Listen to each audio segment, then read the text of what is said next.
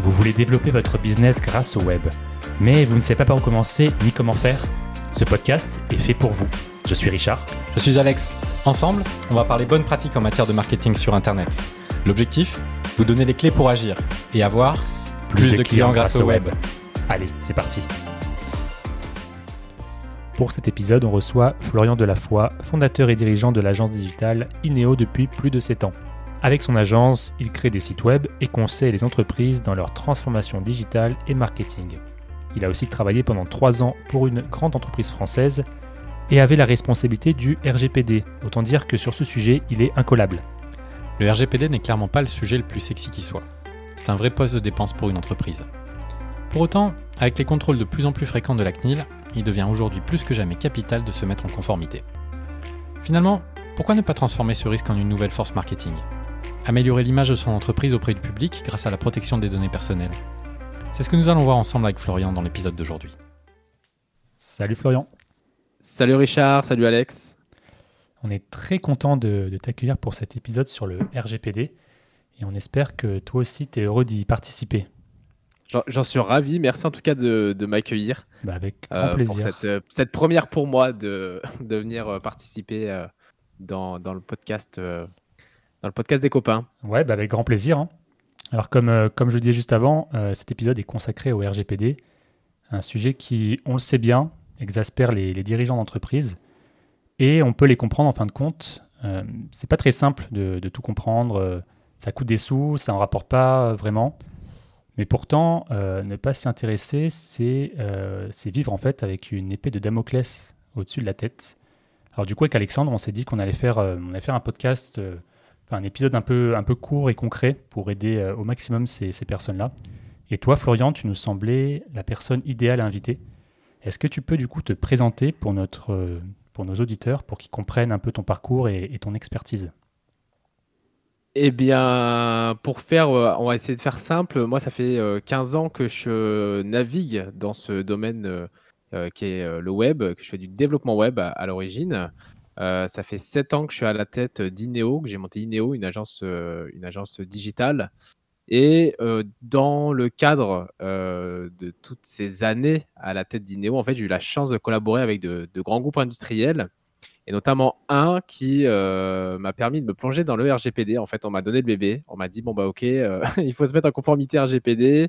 Il y a personne qui a le temps de s'occuper de ça. Euh, il y a personne qui a surtout l'envie aussi de s'en occuper. Déjà en 2018, quand c'est rentré en, vigueur, il y avait déjà pas grand monde qui avait envie de, mettre son nez là-dedans. Donc on m'a on m'a redonné le bébé. On m'a dit bon bah voilà, décortique avec les services juridiques le RGPD et euh, essaye de nous sortir euh, un plan d'action pour euh, nous mettre en conformité. donc tout ça a fait que pendant six mois, j'ai mangé tous les jours, tous les jours, tous les jours du RGPD. Et donc j'en ai forcément, quand on travaille un sujet pendant six mois, en fait, on, on commence à bien le maîtriser.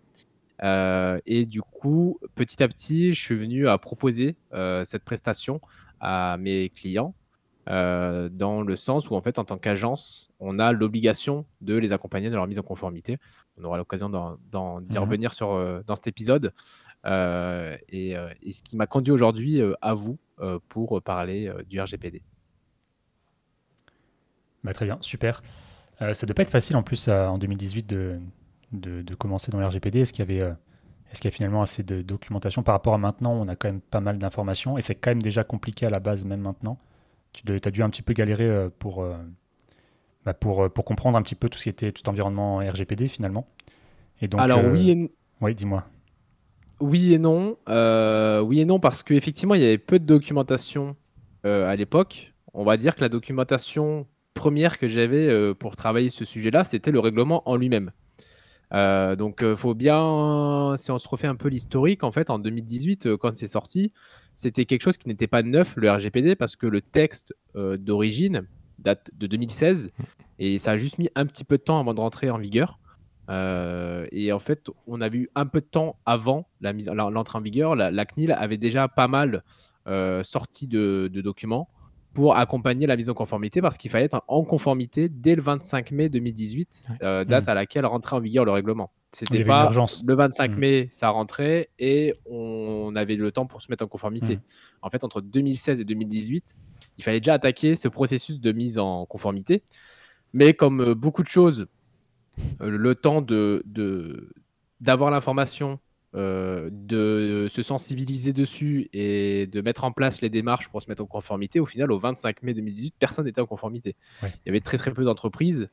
Euh, là, moi, je parle de grands groupes industriels. hein, on ne parle pas de la petite PME du coin, mais euh, même dans les grands groupes, euh, personne ne- ne- n'avait vraiment conscience de ce règlement qui arrivait.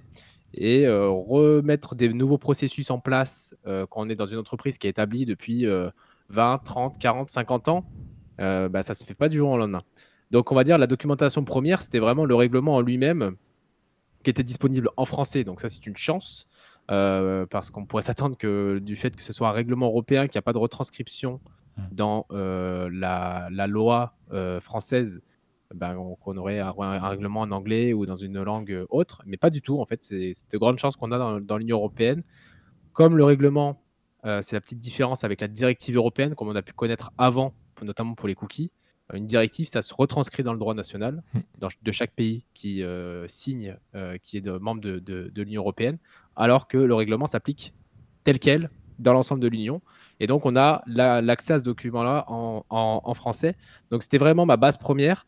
Alors, j'ai pas de formation euh, juridique, donc forcément, à des moments, on se heurte à des petits, euh, à des petits obstacles. Euh, mais la chance que j'avais, c'était que j'avais tout un service juridique quand même à côté euh, pour Mhm. m'épauler justement quand j'avais des, des notions que je ne comprenais pas ou des interprétations euh, que je voulais euh, confronter pour être sûr de bien comprendre ce qui était écrit. J'avais la chance d'être accompagné du coup par un, le service juridique de l'entreprise en, en- en question. Et par la suite, en plus, on a pris des cabinets d'avocats spécialisés qui nous ont également accompagnés sur le sujet. Donc même s'il y avait peu de documentation, en fait, on arrivait à se débrouiller. Et après, c'est surtout ma connaissance technique qui nous a aidé à faire le lien entre le règlement et Mhm. la mise en place d'actions concrètes. Parce que souvent, c'est un peu ça la complexité pour les juristes, c'est qu'ils ne se rendent pas spécialement compte de l'aspect technique derrière. Et vice-versa, c'est c'est le problème des profils techniques quand on n'est pas un profil juridique et qu'on n'a pas la chance d'avoir un profil juridique euh, à côté de soi, c'est d'aller euh, comprendre l'univers juridique. Donc là, on avait la chance d'avoir un peu ces deux univers-là qui s'entremêlaient et du coup, ça nous a euh, beaucoup aidé pour euh, nous faciliter la démarche. Et en fait, je te pose cette question aussi parce que ce qui en 2018 pouvait être de l'ordre de la tolérance, et encore, c'est même pas sûr, parce que tu disais qu'il y avait une date butoir, il fallait s'y conformer. Là, en 2022, j'imagine que les, que les organismes qui, qui surveillent ça sont beaucoup moins tolérants et que, et que le sujet est de plus en plus brûlant et de plus en plus euh, urgent, en fait, finalement. Alors, alors tu n'as pas totalement tort en disant qu'il y avait une certaine tolérance au début, parce qu'effectivement, les instances européennes et la CNIL, pour euh, notre cas en France, hein, donc la, CNIL, c'est la Commission nationale informatique et liberté, euh, qui existe depuis euh, 1973 dans notre pays, mais en fait, on a des CNIL dans l'ensemble de l'Union européenne. Chaque pays a sa propre CNIL. Donc, en fait, c'est des organismes indépendants qui sont, qui sont là pour veiller au respect justement des, des diverses lois euh, de protection des données euh, personnelles. Donc, effectivement, ils se sont tous rendus compte au 25 mai 2018 qu'il n'y avait quand même pas beaucoup d'entreprises qui avaient emboîté le pas. Mhm. Et surtout que bah, c'était pas si simple que ça de se mettre en conformité. Parce que se mettre en conformité, quand on construit, c'est relativement simple. Quand on embarque la démarche dans la construction, ça reste relativement simple. Par contre, toute la démarche de mise en conformité d'une entreprise qui est assez ancienne euh, ou d'une entreprise euh, qui est assez conséquente, c'est quelque chose qui va prendre extrêmement euh, de temps, le temps d'aller cartographier l'ensemble des données qui sont traitées dans l'entreprise, service par service. Donc c'est quelque chose qui est très chronophage et il faut en plus attendre le retour des personnes. Il faut que les gens arrivent à, tirer du temps dans leur emploi du temps, à, à se garder du temps dans leur emploi du temps pour euh, faire cette démarche de, de mise en conformité qui centralise tout ça auprès de la personne qui va euh, gérer tout ça. Donc généralement dans les gros groupes industriels, dans les grosses entreprises, on a, on a ce qu'on appelle un DPO qui centralise en fait le sujet. Euh, généralement dans l'entreprise, dans les grosses entreprises c'est euh, obligatoire, dans les petites c'est plus, ou moins recommandé. Hmm. Euh, et en tout cas voilà, il faut ce- tout ce travail là de, co- de, de vraiment d'identification des données, d'identification des process euh, dans, dans l'ensemble de la, so- de la boîte et le centraliser pour faire la mise en conformité. Et donc, dans une très grande entreprise, moi, dans le groupe industriel dans lequel je suis intervenu, il y avait 1500 salariés. donc, c'était colossal comme travail. là, tu parles d'une très grande entreprise. Est-ce que ça s'adapte aussi aux petites entreprises? Ça s'adapte aussi aux, personnes qui travaillent seules? Alors, c'est une excellente question que tu poses parce que ça, c'est quelque chose à, à laquelle on est très confronté euh, dans notre quotidien d'agence, parce qu'on ne travaille pas que avec des grandes entreprises, on travaille aussi avec euh, des petites PME et des associations. Et souvent, quand on discute avec des petites entreprises, elles ont ce sentiment euh, qu'elles ne sont pas concernées par le RGPD. C'est ce qu'on entend souvent, c'est oui, mais nous on est une petite boîte, le RGPD c'est pas nous qu'on va venir contrôler. Et on l'entend également auprès des associations qu'on accompagne, c'est oui, mais le RGPD c'est pas notre priorité. Puis on n'est même pas concerné. Quand on est une asso, euh, c'est pour euh, Google, Facebook, euh, Amazon qui a le RGPD. Alors que pas du tout. Le RGPD s'adresse à toute organisation qui collecte de la donnée personnelle. Les seules personnes qui ne sont pas concernées par la conformité RGPD, ça va être les particuliers. Après, ils sont concernés pour le respect de leurs droits en tant qu'individus donc au final, le RGPD touche tout le monde. Il vous touche soit en tant qu'entreprise parce que, ou qu'association parce que vous devez mettre en œuvre une conformité, une démarche de conformité RGPD. Les instances publiques sont aussi concernées, hein, les impôts, euh, l'URSSAF, etc., sont aussi concernés par, euh, par le RGPD. Donc les instances publiques, les instances privées et les associations sont toutes concernées. ils sont tous concernés par une démarche de mise en conformité RGPD. Et après, chaque individu euh, chaque personne euh, à son niveau est concernée aussi parce que elle a forcément des données personnelles qui lui appartiennent, qui sont collectées, traitées quelque part. Les données personnelles, c'est quelque chose qui nous, suit euh, toute notre vie. Hein. c'est ça qu'il faut bien aussi voir. Ça peut être intéressant peut-être qu'on définisse ce qui est une donnée personnelle. Oui, ça va venir d'ici très peu de temps, ah, effectivement. Pardon. Oh, pas de souci. Ok. Donc il, faut bien, je, reprends ma phrase, hein. il faut bien se rendre compte que du coup c'est quelque chose qui nous suit tout au long de notre vie, de la maternité à notre décès, on a des données personnelles qui sont collectées et traitées pour euh, rien que les aspects administratifs auprès des banques, auprès de l'État, auprès euh, de l'État civil. Euh, on a des données personnelles qui sont traitées et collectées. Et donc, on doit, en tant qu'individu, on est concerné par le RGPD pour faire, faire, faire attention de ce qui est fait avec nos données. Ah Moi, j'ai l'impression aussi que c'est un peu le même type de sujet finalement que la cybersécurité. En fait, ce sont des sujets qu'on a, que beaucoup en fait n'ont pas envie de regarder tant qu'ils n'y ont pas été confrontés un jour euh, de manière euh, difficile. je sais pas si tu vois ce que je veux dire, Florian. C'est un peu ça, ouais. C'est euh, effectivement, j'ai un peu le même sentiment que toi. Je le vois aussi dans un autre œil. Euh, qui rejoint un peu cette chose de la cybersécurité, c'est qu'on a l'impression que c'est un investissement qui est inutile, hmm. au même titre que l'investissement de dire j'ai un service informatique, euh, j'ai 5, 10 bonhommes dedans, même un bonhomme peut-être, euh, pour les petites entreprises, et de se dire mais pourquoi je paye un mec tous les jours pour un service informatique alors qu'au final, tout va bien dans mon, dans, dans, ma, dans mon entreprise. Euh, mon réseau informatique n'est jamais en panne, mon, je n'ai pas de défaillance majeure, j'ai jamais été confronté à des cyberattaques. Mais pourquoi je paye des gars euh, pour faire tourner euh, une DSI Et en fait, souvent, c'est dur de faire comprendre aux gens que s'ils n'ont pas de problème, c'est justement parce qu'ils payent 10 euh, bonhommes qui font la maintenance, qui entretiennent le réseau, qui transmettent les bonnes pratiques auprès des utilisateurs, qui du coup réduisent mécaniquement euh, les risques de cyberattaques, euh, dont la première, c'est les attaques de, par phishing. Et, en fait, c'est très compliqué de faire comprendre ça parce qu'on a toujours l'impression, on, a toujours, on, voit toujours ça par le prisme du coût, de la dépense. Euh, qui ne rapporte pas d'argent. Un service informatique, ça ne rapporte pas d'argent, c'est une dépense. Euh, donc si on le regarde vraiment que de l'aspect financier, c'est un coût, c'est un poste de dépense euh, qui ne ramène pas d'argent, mais qui contribue au bon fonctionnement de l'entreprise. De, de, c'est ça. et c'est vrai que le RGPD, du coup, est un peu vu de la même manière. Alors qu'au final, si, effectivement on le regarde d'un point de vue financier, c'est de la perte sèche, hein, ça, il n'y a pas de, problème, ça ne rapportera jamais d'argent d'être en conformité RGPD. Mm. Par contre, ça peut permettre d'en gagner parce que ça va rehausser la confiance auprès des utilisateurs, auprès des clients. Euh, ça, c'est vraiment la première chose qu'il faut voir. C'est ah le fait d'être en conformité RGPD, c'est comme le fait d'avoir une démarche RSE. Ça, directement, ça ne ramène pas d'argent. Hmm. Par contre, indirectement, euh, ça va vous ramener de l'argent parce que vous allez travailler votre image de marque, vous allez euh, renforcer votre confiance auprès de vos clients. Et, c'est ça qui va venir rentabiliser cet investissement dans votre conformité RGPD. Et surtout, ça va vous mettre à l'abri des, des éventuelles amendes euh, des éventuelles sanctions que vous pourriez euh, subir si vous n'étiez pas en conformité RGPD. effectivement, c'est une super transition parce que justement, c'est un petit peu ça qu'on cherche finalement euh, quand, on s'intéresse un peu à cette thématique-là. C'est en gros, quels sont les risques aujourd'hui qu'il y a pour une entreprise à ne pas se préoccuper de cette, de cette, bah, de cette thématique RGPD en son sein? En fait, le risque est double. on a des sanctions qui sont prévues par le RGPD qui peuvent aller jusqu'à 40 millions d'euros d'amende ou 4% du chiffre d'affaires. Donc ça va dépendre en fait euh, du manquement qui, qui, qui, qui, est constaté par la CNIL, de l'infraction. Mmh. Euh, mais il y a aussi des sanctions plus euh, au niveau national.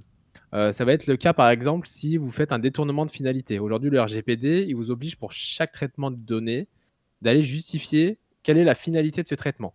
Par exemple, je collecte une date de naissance, la date de naissance de mes clients, si je suis e-commerçant, pour leur donner un bon d'achat pour leur anniversaire.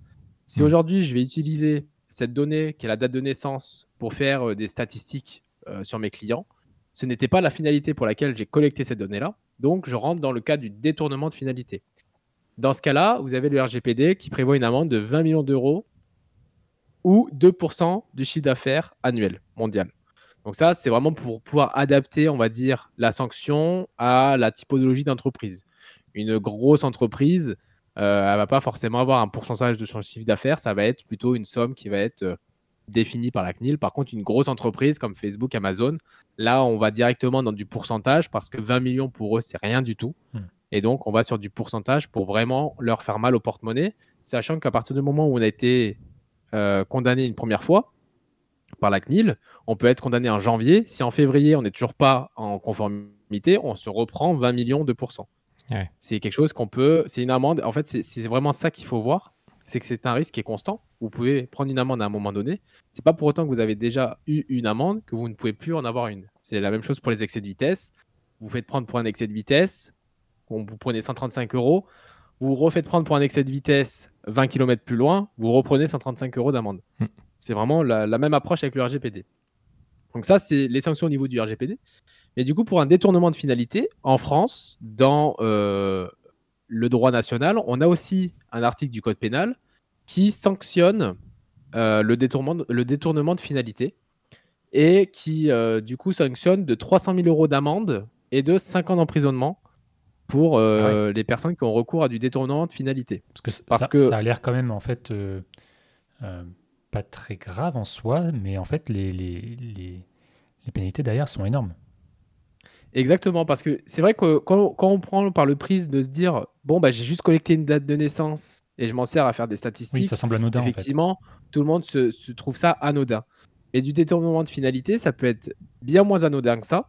Ça peut avoir un véritable impact sur les personnes. Par exemple, imaginons euh, une entreprise de transport qui fait du suivi euh, GPS de ses véhicules pour euh, faire le suivi des livraisons, pour savoir juste où sont ces véhicules en cas de vol ou des choses comme ça.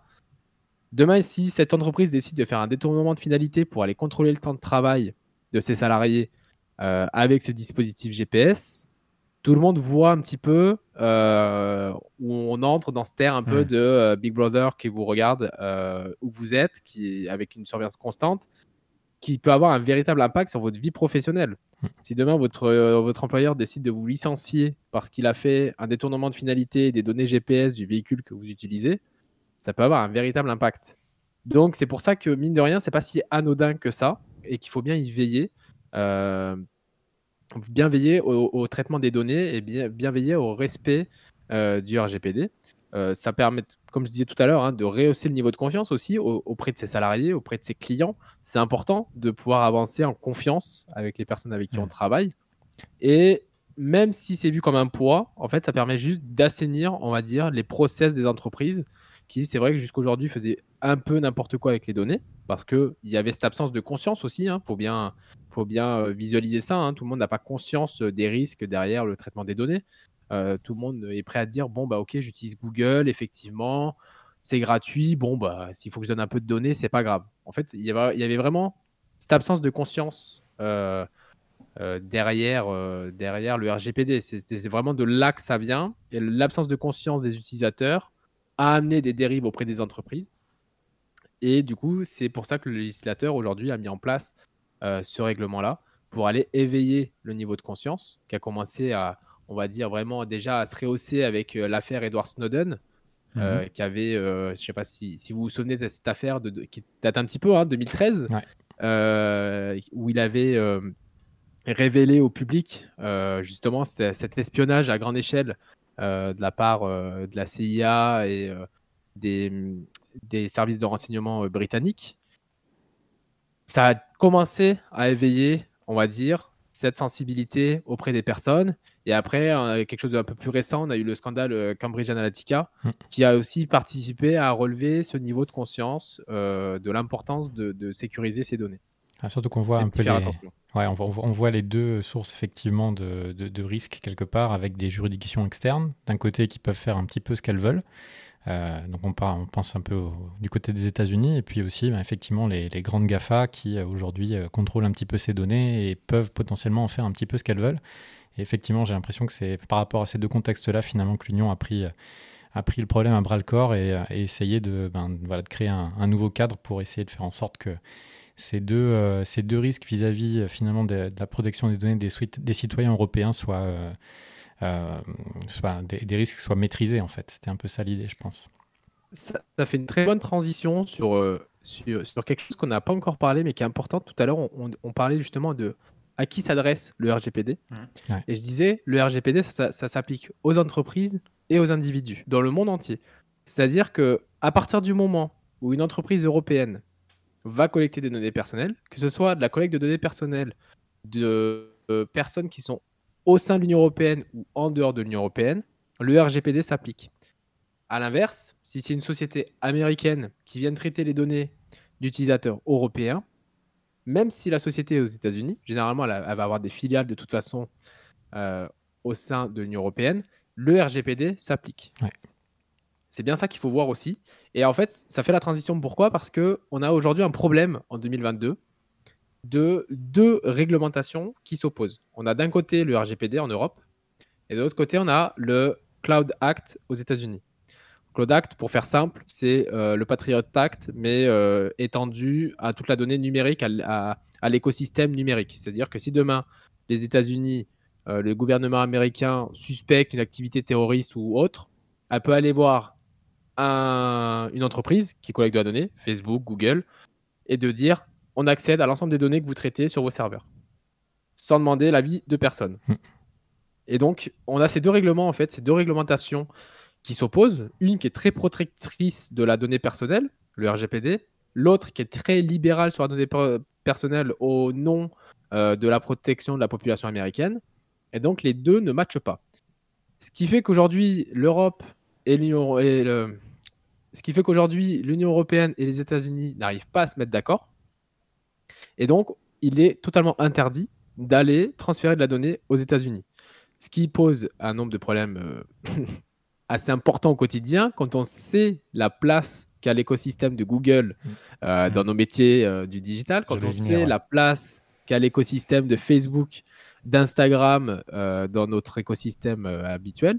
Euh, et ça s'applique également à tous les pays en fait en dehors de l'Union européenne parce que le transfert de données personnelles en dehors de l'Union européenne est très très très encadré. Hmm. Je pense également là à TikTok, c'est en Chine, euh, c'est très encadré. Et c'est vrai qu'aujourd'hui, il n'y a, y a, pas beaucoup de personnes font l'impasse là-dessus, mais typiquement depuis, depuis février de cette année, euh, utiliser Google Analytics, c'est interdit. à l'instant T en tout cas. Et c'est ça la complexité un petit peu du RGPD, c'est que ça, ça évolue énormément. Parce qu'à partir du moment, il y, a ce principe de guichet unique, à partir du moment où il y a une CNIL d'un pays de l'Union européenne qui prend une décision, elle s'applique à l'ensemble de l'Union européenne automatiquement. Typiquement, là, l'interdiction de Google Analytics, ça vient d'une décision euh, d'un tribunal autrichien. Hmm. Et ben voilà, ben, l'Autriche a dit nous, on interdit Google Analytics parce qu'on part du principe que ça ne répond pas aux critères de conformité du RGPD. Donc, ça s'applique à l'ensemble de l'Union européenne. Oui. Alors pour parler RGPD, il faut aussi s'entendre sur les, sur les définitions. Euh, comment on peut définir le, concrètement le RGPD, puis tous les termes connexes qu'on a utilisés, tu vois, le, qu'est-ce qu'une donnée finalement, qu'est-ce que le consentement? Est-ce que tu peux nous faire un, petit, voilà, un petit topo sur, sur ces définitions-là? Totalement. Alors, c'est vrai que c'est important de bien comprendre toutes ces notions-là avant de s'attaquer au RGPD. Donc déjà, le RGPD, ça veut dire Règlement général sur la protection des données. Donc effectivement, faut, pour pouvoir parler RGPD, il faut déjà savoir identifier qu'est-ce qu'une donnée. Une donnée, au, sens du RGPD, c'est une donnée dite personnelle. Donc c'est-à-dire une, donnée qui permet d'identifier de manière directe, indirecte ou par euh, croisement de données et qui permet de réidentifier une personne. Ça va être un nom, un prénom, euh, ça va être une photo, souvent on l'oublie, mais une photo permet d'identifier directement euh, une personne, hmm. euh, et un email nominatif.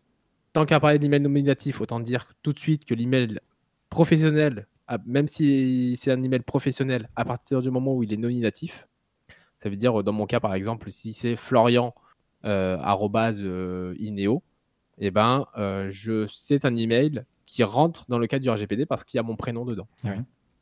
Et ça, ça a été. Typiquement, c'est un peu les freins, euh, les, questions qu'on s'est posées en 2018 quand le RGPD est arrivé, parce que en 2018, c'était pas du tout clarifié. Ça a été clarifié depuis par la CNIL, qui a dit effectivement, ça rentre dans les données personnelles euh, dans le cadre du RGPD. Ouais, j'avais même vu une, décision de justice, justement, celle qui concernait Google Analytics, euh, assez récente, qui euh, en gros, disait que hum, on, comprenait aussi dans ces données personnelles finalement euh, les cookies. Alors oui, mais alors ça, du coup, ça, ça fait un peu la transition du coup avec les données indirectes. Parce que les cookies, ça va être le croisement de données qui va permettre de retrouver des, des informations. Et effectivement, du coup, ça c'est les deuxièmes données qui sont dites personnelles, c'est toutes les données qui vont permettre d'aller identifier de manière indirecte les personnes. Un numéro de client, un numéro de téléphone, un matricule salarié, une plaque d'immatriculation, tout ça c'est la donnée personnelle. Parce que par croisement de données avec une autre base, on peut retrouver. Donc du coup, avec une adresse IP, dans le cas des cookies que tu c'est surtout que Google, en fait, quand il dépose un cookie sur votre ordinateur, il vient déposer un cookie avec un ID unique euh, associé qui va permettre justement de faire toute votre traçabilité sur ce, que vous faites sur un site internet. Et du coup, il va, avec le croisement de cet ID unique et avec euh, les diverses opérations que vous avez effectuées sur le site et les diverses opérations que vous aurez pu effectuer sur un autre site ailleurs, par le croisement des données, on va pouvoir vous, réidentifier. Et donc, c'est pour ça que euh, le petit ID, les cookies déposés par Google Analytics, effectivement, sont, euh, rentrent dans le cadre euh, du RGPD.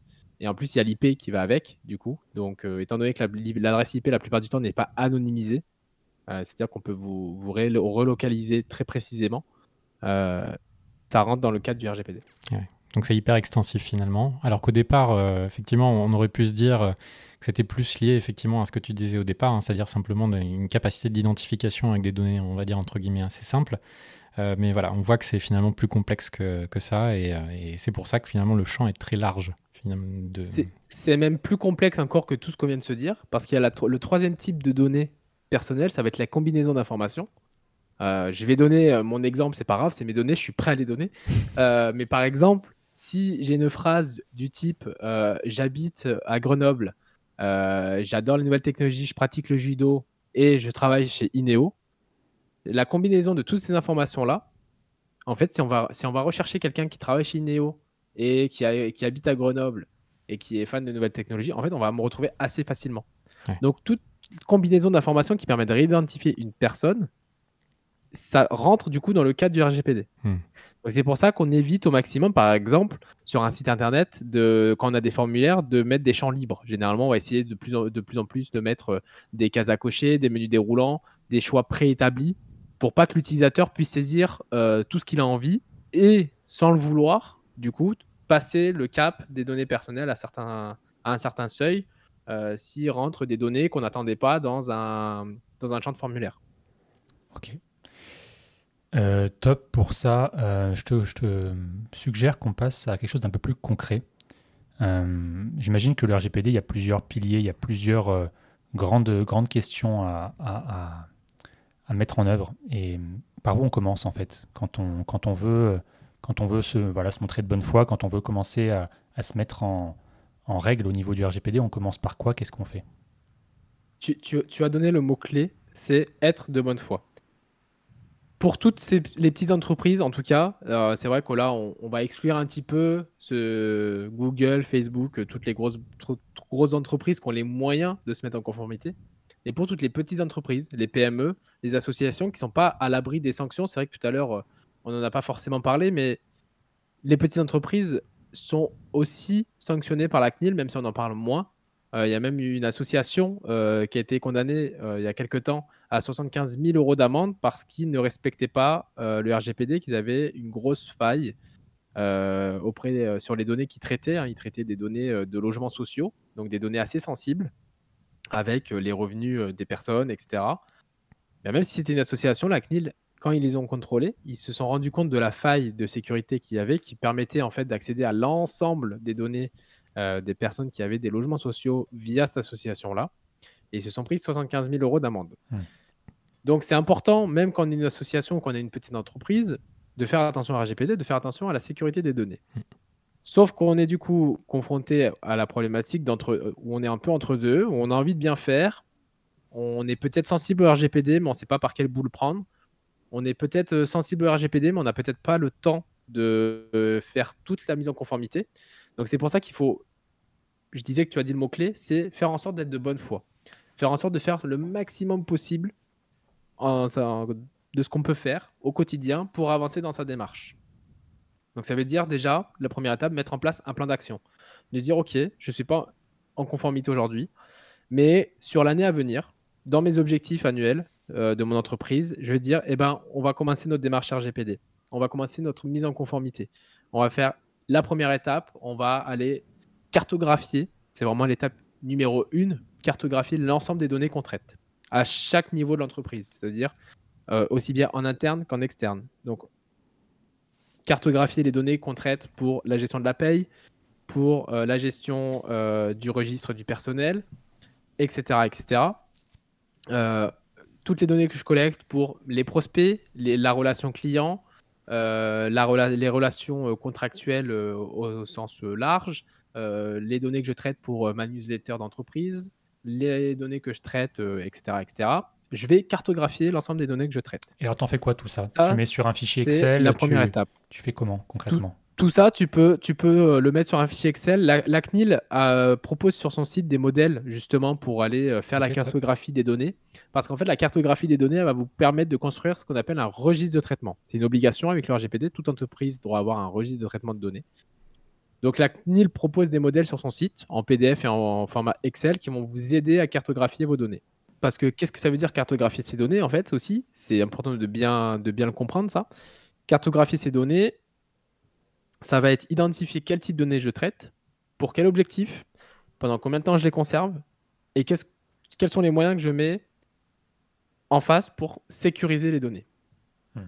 Donc ça, vous n'allez pas avoir toutes les réponses tout de suite. C'est pas grave. Voyez ça dans une démarche euh, vraiment sur le long terme. De toute façon, qu'il va falloir réinterroger régulièrement. Donc déjà, faites la liste de toutes les données que vous traitez. Ensuite, vous faites le tri de toutes ces données. Posez-vous la question pour chaque donnée que vous avez dans votre entreprise, que ce soit pour du traitement interne ou du traitement externe. Est-ce que cette donnée, j'en ai vraiment besoin pour atteindre mon objectif? Je reprends l'exemple que j'ai donné tout à l'heure avec euh, le bon d'achat pour euh, un e-commerçant qui veut donner un bon d'achat pour l'anniversaire euh, de ses clients, est-ce qu'il a vraiment besoin de toute euh, la date de naissance pour atteindre son objectif? C'est-à-dire toute la date de naissance, jour, mois, année. Non, il a besoin que du jour et du mois. Donc, faites le tri de ces données-là. Dans toutes vos données, vous enlevez l'année, par exemple, dans ce cas-là. vous gardez que le jour et le mois. Et en fait, sans le savoir, vous allez euh, respecter un des principes du RGPD, qui est le principe de, le principe de minimisation des données. C'est-à-dire que vous collectez le moins de données possible pour atteindre vos objectifs. Donc, vous faites le tri de ces données-là. Après, vous vous assurez petit à petit euh, que vous avez bien un objectif en face de chaque traitement de données et une durée. Mmh. Alors, qu'est-ce que ça va être une durée de, une durée de collecte, en fait, euh, une durée de conservation, pardon, de ces données? Bah, typiquement, ça va être soit euh, une loi qui vous oblige, par exemple, toutes les données de facturation, vous avez de la donnée personnelle sur les factures, vous devez les garder 10 ans. Qu'est-ce qui justifie le fait que vous voulez garder 10 ans ces données-là? C'est le code des impôts qui vous oblige à garder pendant 10 ans vos documents comptables. Petite question là au passage. Admettons qu'on dise euh, la donnée, on la garde 10 ans. Euh, est-ce qu'il y a des moyens d'automatiser la suppression de ces données-là ou est-ce qu'on doit faire tout à la main? Ça, ça va être une, réponse qui va être euh, assez spécifique à chaque entreprise parce que tout va dépendre quel est son mode de fonctionnement habituel. Si c'est une entreprise qui est déjà extrêmement bien digitalisée, bien sûr qu'il est possible de mettre en place des automatismes pour la suppression de ces données.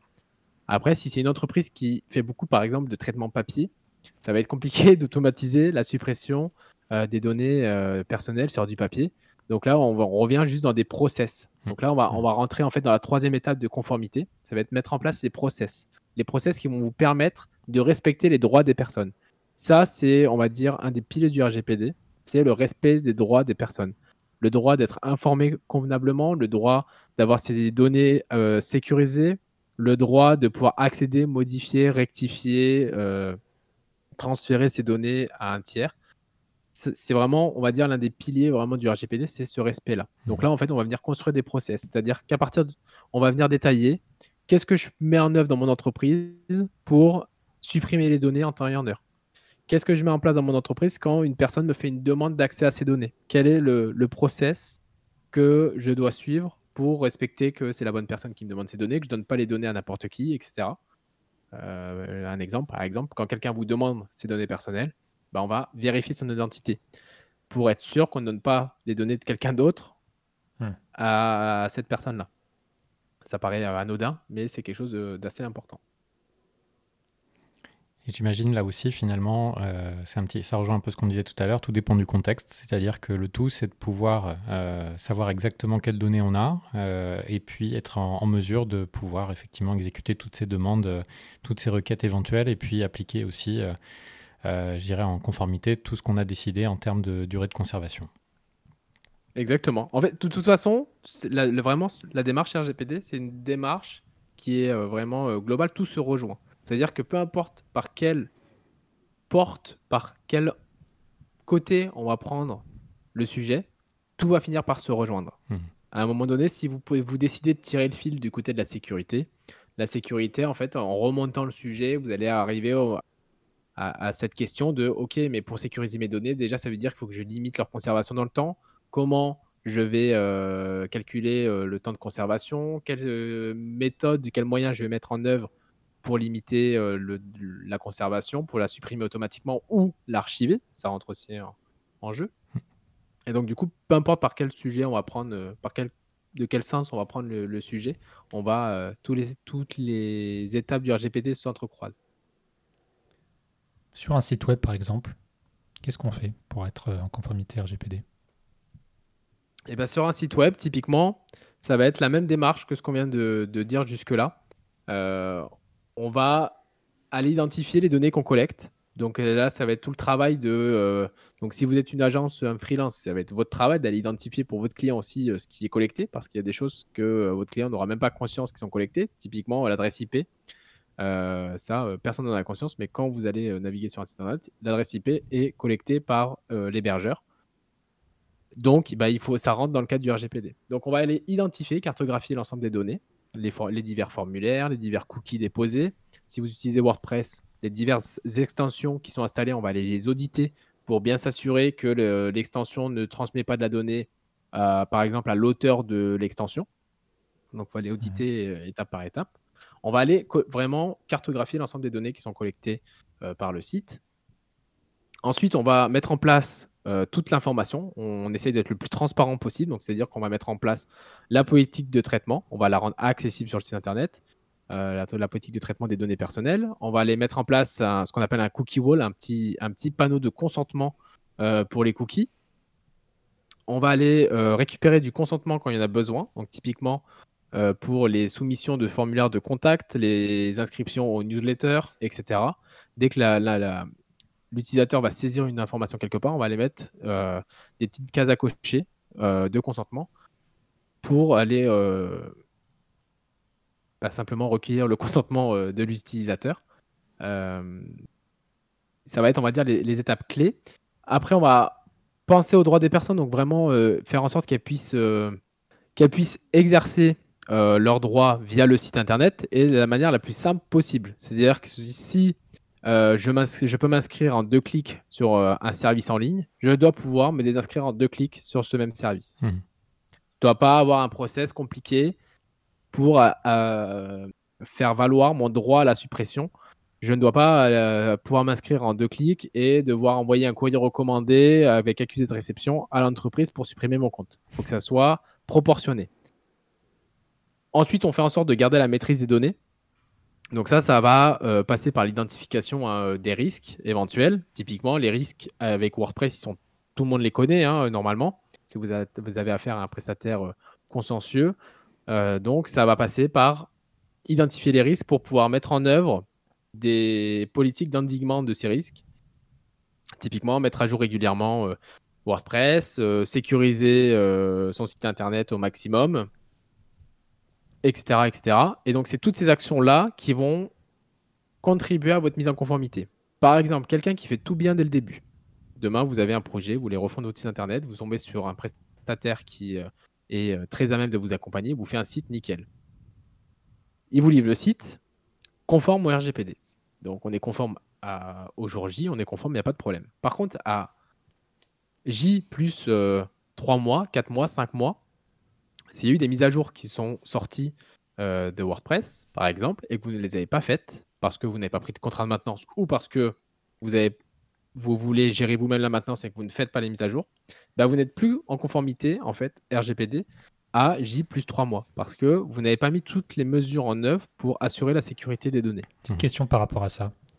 Admettons que le prestataire fasse le site web, propose de la maintenance, le client refuse la maintenance. Est-ce que le créateur du site web euh, peut être euh, lui aussi euh, peut aussi prendre une amende, même s'il a du coup il a plus la maintenance du site? Dans ce cas-là, non, parce que on... si un jour il y a un contrôle de la CNIL, généralement les responsabilités vont se mesurer en termes contractuels. C'est-à-dire qui avait un contrat avec qui à, quel moment. Mmh. Si, vous avez, si, si, le prestataire il a fait un site à un instant T le prestataire a proposé un contrat de maintenance qui a été refusé par le client.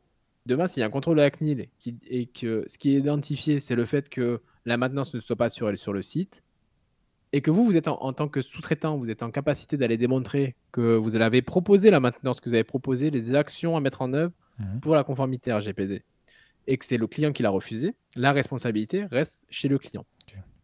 Par contre, effectivement, il y a cette notion quand même de co-responsabilité qui existe avec le RGPD. C'est-à-dire que, en tant que prestataire du web, qu'on fasse des sites internet, de la publicité en ligne, euh, etc., on a une notion de co-responsabilité. C'est-à-dire qu'à un moment donné, si on fait un site internet, qu'on ne met rien en place par défaut pour la sécurité, on n'accompagne pas notre client. C'est pas à notre client de nous dire euh, mettez euh, telle action en place pour sécuriser mon site. Ce mmh C'est pas lui le professionnel du métier. C'est nous. Donc, c'est à nous de dire au client, on met hmm. telle opération, telle, telle, euh, telle, chose en place pour sécuriser votre site. Et on s'en assure dès le début. Parce que ça, c'est aussi une des, hmm. des, obligations du RGPD. Avant le RGPD, avant 2018, pour ceux qui sont dans le web hein, depuis un peu longtemps, on n'avait pas cette obligation-là de sécurité par défaut. Si on faisait, on, avait un problème qu'on était contrôlé par la CNIL, on avait préalablement déclaré qu'on traitait des données. C'était ça qui faisait notre conformité. Et si on était contrôlé qu'il y avait une faille de sécurité, bah, il nous tapait un peu sur le doigt, il disait Ah, c'est pas bien, petite mise en demeure, merci de vous mettre en conformité, et revenez six mois après pour voir si on avait fait quelque chose. Aujourd'hui, ça, ce paradigme, il a totalement changé parce qu'on doit être par défaut, on doit assurer la sécurité des données. Et donc, dans ce cas-là, si on ne met pas en place, nous, en tant que prestataire, les mesures en notre possession pour euh, protéger les données, on peut être condamné euh, au titre de la co-responsabilité. C'est déjà arrivé euh, il y a quelques temps en, arrière.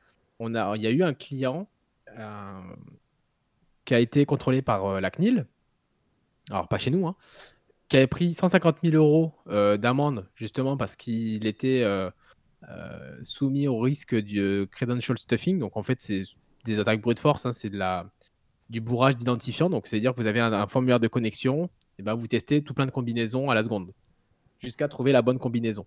Hmm. Eh bien, le prestataire a été, euh, le sous qui dit que du coup était sous-traitant, a été condamné à 75 000 euros d'amende également parce qu'il n'avait pas pris toutes les mesures, des mesures assez satisfaisantes pour euh, faire face à ce type d'attaque. Hmm. Donc, bien sûr que c'est possible d'être sanctionné en co-responsabilité si on ne fait pas les choses correctement. Il existe évidemment des, des manières de s'en prémunir, parce que la problématique qu'on a quand on livre un site, si on donne vraiment tous les accès au client, c'est que derrière, il peut faire ce qu'il a envie. Donc ça se trouve, le site, quand on l'a livré, était conforme. Et au moment où la CNIL vient contrôler, il ne l'est plus parce que le client a fait des choses dessus. Il a fait intervenir un autre prestataire, il a fait des modifications, il a rajouté de la collecte de données qui n'était pas prévue à la base. Et eh bien, pour, on va dire, faire attention à ça, et eh on va simplement faire signer une décharge à la livraison où euh, le client reconnaît qu'on l'a accompagné dans notre obligation de conseil et dans la mise en œuvre de son site internet et que euh, on a respecté notre, nos obligations vis-à-vis du RGPD. C'est-à-dire que s'il y a eu des modifications entre le moment où le site a été livré et le moment du contrôle, ça nous décharge de tout ce qui a été fait par la suite mmh. en tant que prestataire. Pour, euh, pour finir cette partie-là, donc toi tu disais que tu travailles, tu es une agence euh, web, tu fais des sites web. C'est quoi un peu ta checklist, toi, les choses que tu fais pour justement montrer bah, montrer euh, le fait que, voilà, que tu crées des sites web qui sont conformes au RGPD. C'est quoi ton, ton process? C'est quoi voilà, les, différentes choses que tu mets en place? Donc, euh, tu as parlé de la sécurité, donc j'imagine que tu proposes de la maintenance. Tu as parlé euh, éventuellement du consentement, de tout ce qui est, tout ce qui est cookie, tout ce qui est fenêtre de consentement. C'est quoi un peu toutes les, voilà, checklists qu'il faut absolument avoir pour, quand on crée un site web? Alors, la, la checklist, pour rester assez simple, euh, en gros, elle commence vraiment au moment de contractualiser. C'est-à-dire qu'au moment de contractualiser, c'est important d'avoir les, clauses euh, correctes dans vos contrats pour la sécurité euh, des données.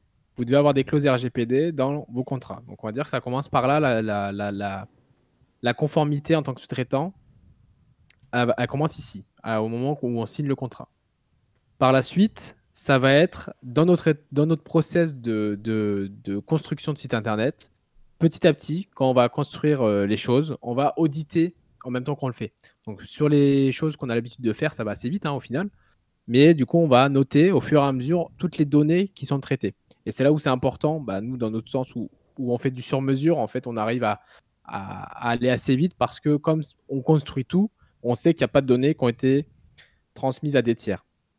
C'est un peu plus compliqué quand vous allez utiliser des extensions sur WordPress. Il faut aller auditer vraiment chaque extension. Vous vous assurer des politiques de confidentialité des auteurs des extensions, notamment quand c'est des grosses extensions, pour vous assurer qu'il n'y a pas de la donnée qui part ailleurs. Même de la donnée statistique, ça rentre en. Du coup, comme le disait tout à l'heure Alex, hein, s'il y a l'IP qui est transmise, eh bien, euh, ça rentre là-dedans. Ensuite, on va éviter d'utiliser tous les outils bah, aujourd'hui qui envoient de la donnée aux États-Unis. Donc, euh, déjà, pas d'hébergeur euh, en dehors de l'Union européenne. Mmh on évite euh, au maximum les services de Google, de Facebook, si on peut s'en passer. Amazon. Euh, de, de, quoi? Amazon aussi pour l'hébergement, pour peut-être AWS. AWS, alors AWS, c'est un peu un cas à part. Euh, j'ai envie de dire même Google Cloud d'ailleurs, parce qu'ils ouvrent de plus en plus des serveurs en Europe. Ouais. Donc, si vous pouvez vous assurer que les données ne sont pas répliquées ailleurs dans le monde, c'est bon. Si vous avez un serveur AWS ou un serveur euh, Google Cloud qui euh, est en Europe et où les données ne sont pas répliquées, c'est bien, faut bien faire attention à ce point de vigilance-là. C'est s'assurer que les données ne sont pas répliquées. Bien hmm. sûr, votre serveur peut être en Europe, mais si les données sont répliquées aux US, c'est pas bon. C'est ça. Donc, il faut bien s'assurer que les données ne soient pas répliquées, même pour des sauvegardes. Euh, donc, on fait attention à l'hébergeur qu'on utilise. nous, pour notre, dans notre cas, on est chez, chez Infomaniac qui est en Suisse, donc c'est pas dans l'Union européenne, mais c'est sur le territoire européen, donc on est bon. Euh, surtout que c'est un des, des un des, hébergeurs qui a vraiment une très bonne réputation en termes de sécurité, de respect de la vie privée, etc. Ils ont une vraie politique en interne, donc c'est plutôt, euh, plutôt un bon hébergeur de ce côté-là. Euh, on propose évidemment du coup de la, de, la, de la maintenance, comme tu le disais, mais surtout on met, on assure la sécurité au moment de la mise en ligne. C'est vraiment, on fait attention à ça, on sécurise. On a tout un process en interne. Euh, on a à peu près une vingtaine euh, de points de contrôle sur juste la sécurité, euh, où on va mettre en place des mesures pour éviter ce genre de problème. Comme par exemple? Comme par exemple, on va limiter les tentatives de connexion, on va utiliser des reCAPTCHA pour éviter les robots les, tentatives de connexion par les robots, on mmh. va limiter ce qui est importable sur le serveur pour éviter les fichiers malveillants. voilà, tout ce genre d'actions qui vont permettre d'endiguer les, les, risques d'attaque. Et par la suite, on propose, une fois le site livré, de la maintenance qui va permettre en fait de suivre le client notamment sur ses consentements entre autres ses politiques de consentement euh, pour ses cookies, par exemple. Euh, parce que le consentement, c'est quelque chose qui est, on va dire, euh, dans 80% des cas, les personnes veulent mettre en place le consentement pour les cookies, mais c'est mal fait et du coup, ils ne sont pas conformes au RGPD. Pour être vraiment valide, le consentement, il doit respecter quatre grands principes. C'est vrai qu'on n'en a pas discuté jusque-là, mais il doit être libre, c'est-à-dire que vous devez offrir un choix réel.